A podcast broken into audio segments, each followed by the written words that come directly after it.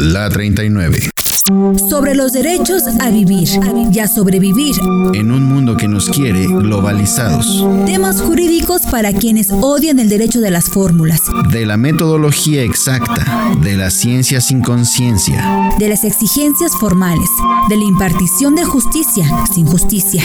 De la ley generalmente discriminatoria, del cumplimiento arbitrario de la ley. De la permisión de la corrupción. De la prohibición de la libertad. De la obligación a delinquir. De la derogación de la esperanza. Ahora nos corresponde platicar de la dignidad humana. Y para hacer mención de este concepto de la dignidad humana, lo que vamos a mencionar el día de hoy es precisamente esta reforma tan importante que se dio en la Constitución mexicana y que bueno, pues poco a poco fue materializándose. En primer lugar, el concepto de dignidad humana para los principales autores, sobre todo de derecho constitucional, que es lo que hoy es la, la digamos, la preferencia, pues es precisamente que la dignidad humana es el fundamento de los derechos fundamentales. Eso lo cita Ferrayoli para definir qué se entiende por dignidad humana, primero entonces tendríamos que decir que es el fundamento de los derechos fundamentales, es decir, es la base de los derechos fundamentales. Sin dignidad humana, pues no existen los restantes derechos fundamentales. Sin dignidad humana, entonces no existe el derecho a la libertad, el derecho a la igualdad, los derechos eh, a la intimidad, los derechos de privacidad, todos estos derechos pues se verían coartados precisamente por que el, respeto a la dignidad humana pues no, no se estaría, eh, digamos, cumpliendo, no se estaría ejecutando. Por eso ese es el principal derecho eh, de los derechos fundamentales. Y bueno, también por eso el artículo primero constitucional, pues es lógico que en este artículo primero constitucional se establezca esa precisión del respeto a la dignidad humana. Ahora, el problema es que se entiende por el respeto a la dignidad humana. Como siempre, pues hay críticas en relación a los que están a favor y los que están en contra de estos conceptos. En primer lugar, es un concepto ambiguo, puede representar muchas pues eh, interpretaciones y esas interpretaciones pues entonces dejarán al aire la efectividad de los derechos fundamentales bajo y, sobre todo de la efectividad del respeto a la dignidad humana. Bajo ese criterio, pues el principal problema que nos encontramos es esa crítica en relación al uso de conceptos ambiguos como el que nos ocupa. Hay que recordar que incluso, eh, pues, eh, Kelsen, Hans Kelsen, hacía mención que había que tener mucho cuidado con los conceptos genéricos, con los conceptos digamos, más que genéricos, los conceptos ambiguos en las propias constituciones, porque esto implicaba una mayor interpretación de las mismas y entonces quedaba pues a la palabra del juzgador y el juzgador muchas ocasiones pudiera jugar políticamente con el concepto de dignidad humana y ese es el principal inconveniente que se puede tener en relación a esta determinación del respeto a la dignidad humana. Eh, independientemente de esta objeción, pues habría que establecer con claridad qué se entiende por dignidad humana. Y para entender qué es dignidad humana, bueno, pues la definición que hizo o que elaboró Kant es la definición que incluso los tribunales aquí en México han asumido. Eh, hay dos tesis de un tribunal colegiado de circuito en materia civil allá en la Ciudad de México, donde define qué es dignidad humana y prácticamente dice que dignidad humana pues es propiamente la definición que estableció en su momento eh, Kant a este concepto. Es decir, dignidad humana se va a entender o el respeto a la dignidad humana se va a entender tratar a las personas como un fin y no como un medio. Si esto lo tomamos prácticamente en sentido literal, pues diríamos que entonces las instituciones de los estados o de las naciones, los organismos, las secretarías, los ministerios eh, públicos, por ejemplo, los ministerios en general, las secretarías, todos estos, eh, todas estas regulaciones se establecerían entonces que el respeto a la dignidad humana pues es entonces prácticamente lo que viene siendo un pues una, una serie de instrumentos que en realidad permanentemente y todos los días pues están violando la dignidad humana porque cuántas veces hemos visto que hoy con la intromisión de la estadística y de los datos para poder con esto justificar el trabajo de las instituciones, donde en cada institución le piden cuántos asuntos resolvió, cuántos casos dictó, cuántos eh, trámites se dejó ya concluidos, etcétera, etcétera. Bueno, pues entonces con todo esto que estamos platicando, pues el respeto a la dignidad humana no se está prácticamente llevando a cabo porque eh, se sustituye, digamos, ese respeto a la dignidad humana con las estadísticas, con las cuentas, con los datos. Y bueno, pues al final del camino todo esto va eh, empeorando la situación en que se encuentran prácticamente los seres humanos en, sus naciones, ¿no? La efectividad que pudieran tener de los demás derechos humanos, pues va a circular en relación a ese respeto a la dignidad humana. Y es que entonces, en realidad lo que está sucediendo es que las instituciones se crean para justificar la existencia de las propias instituciones.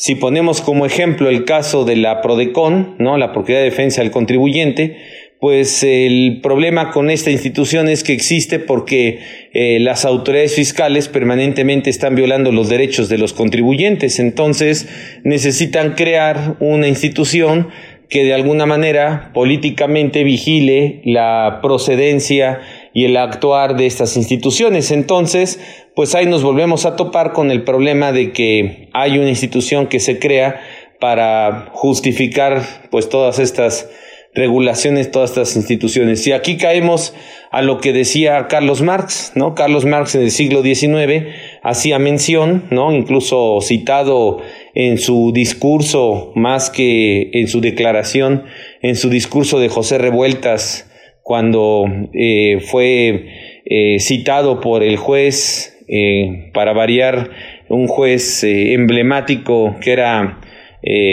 Ferrer MacGregor, pues entonces en ese momento lo que se suscitó fue precisamente que Revueltas hizo mención y citó precisamente estas palabras de Carlos Marx y que esas palabras de Carlos Marx pues atienden precisamente a que las instituciones necesitan de ladrones, a que las instituciones necesitan de los delincuentes para poder existir, porque de no existir los delincuentes o como decía Marx literalmente, una fantasmagórica huelga de ladrones, pues no habría razón para que existiera entonces todas estas instituciones y por lo tanto, pues ante esta situación lo que representaría sería propiamente una catástrofe para el Estado el que no existan estos ladrones porque no es nada más el Estado sino son las eh, pues los organismos incluso privados que se dedican a llevar a cabo pues toda esta serie de, digamos, de controles, toda esta serie de regulaciones. Pensemos las policías privadas o la vigilancia privada,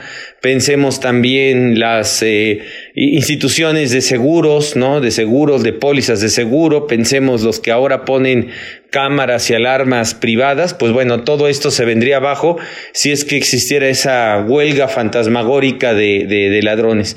Y bueno, pues esto lo que nos ocupa es precisamente a que en realidad pues pareciera que si seguimos literalmente este concepto del respeto a la dignidad humana, pues vamos a toparnos con el problema de que pues parecería que las instituciones no están para respetar la dignidad humana, sino que están precisamente para justificarse ellas mismas. Por eso en los tribunales, en las instancias jurisdiccionales, pues es muy fácil encontrar, por ejemplo, eh, funcionarios que dicen, pues para eso está la siguiente instancia. Si no está usted de acuerdo con mi decisión, pues promueva su apelación, promueva su amparo. A mí esto me da igual porque finalmente, pues si hay una violación de derechos, pues ya habrá otro el que lo diga pero ese no voy a ser yo. Entonces, pues estamos de alguna forma con esto justificando esta penosa situación de este respeto a la dignidad humana que finalmente pues no se está no se está dando, no se está llevando a cabo y ese es uno de los grandes problemas que nos estamos encontrando con este primer artículo, de tal suerte que el problema para ser efectivo ese respeto a la dignidad humana, pues es también distinguir si este concepto previsto en el artículo primero constitucional es un principio político o es un derecho fundamental, porque sabemos que con el paso del tiempo se ha desarrollado toda una teoría eh, constitucional en relación a distinguir principios políticos que, como ustedes saben, pues son buenos propósitos y no son prácticamente eh, exigibles en las instancias eh, jurisdiccionales. Es decir, un particular no puede decir que, se, que le ha sido violado un principio político, pero sí puede decir que le ha sido violado un derecho constitucional. Entonces, lo que va a suceder con estas personas es que esos derechos constitucionales se van a permitir, esos derechos constitucionales se van a permitir hacer exigibles en las instancias jurisdiccionales, pero no esos principios políticos que estamos comentando. Ahora el problema es definir, ahora el problema es definir si este concepto de dignidad humana o de respeto de dignidad humana está previsto en el artículo primero constitucional, si este respeto a la dignidad humana efectivamente es un principio político, es un derecho fundamental. Y bueno, pues esto le corresponde definirlo entonces, pues a quien resuelve las instancias de la interpretación directa de la Constitución y por lo tanto fue la Suprema Corte que en el año 2016 emitió una jurisprudencia donde sostuvo que el respeto a la dignidad humana pues es un derecho fundamental.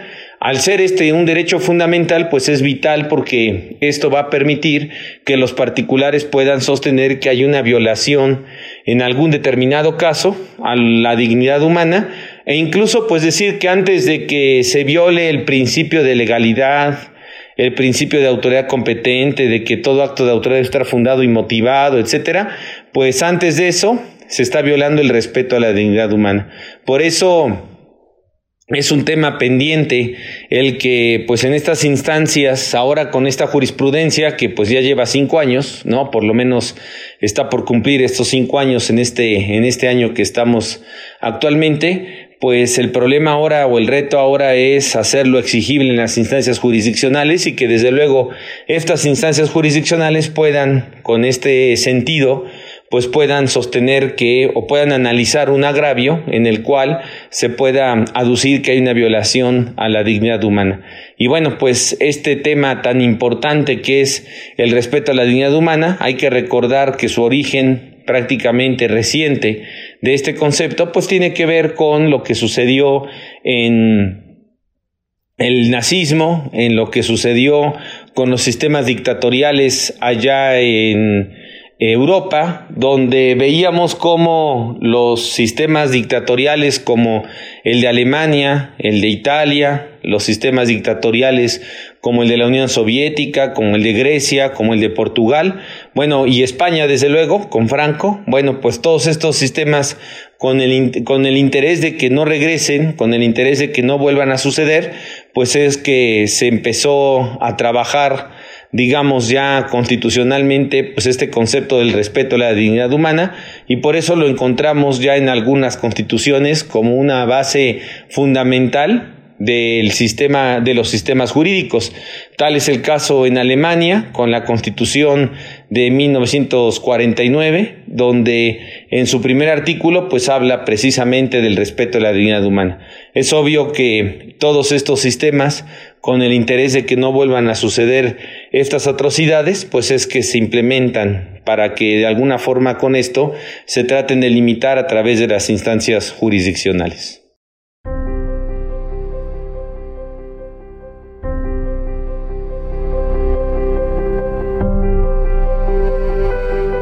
Estos temas se pueden profundizar en los siguientes libros. La utilidad de la filosofía del derecho en el derecho tributario. Clasificación de las violaciones de fondo y forma en los procedimientos de las autoridades tributarias. Temas jurídicos para tiempos no jurídicos. Entre depredación e indiferencia. El plan de Ayala desde otra mirada. La última página en defensa fiscal. Para conocer la ley federal para la prevención e identificación de operaciones con recursos de procedencia ilícita. Los procedimientos de fiscalización de un derecho fiscal de la sospecha. Notas para una defensa fiscal de emergencia. investigación jurídica y docencia, docencia jurídica, tratado de derecho constitucional, así vimos México, apuntes contemporáneos de derecho, viviendo la Constitución a 100 años de su promulgación, identidad migrante, derecho y sociedad, notas para entender la realidad. La Declaración Universal de los Derechos Humanos en su septuagésimo aniversario. Derechos actuales, realidades y desafíos.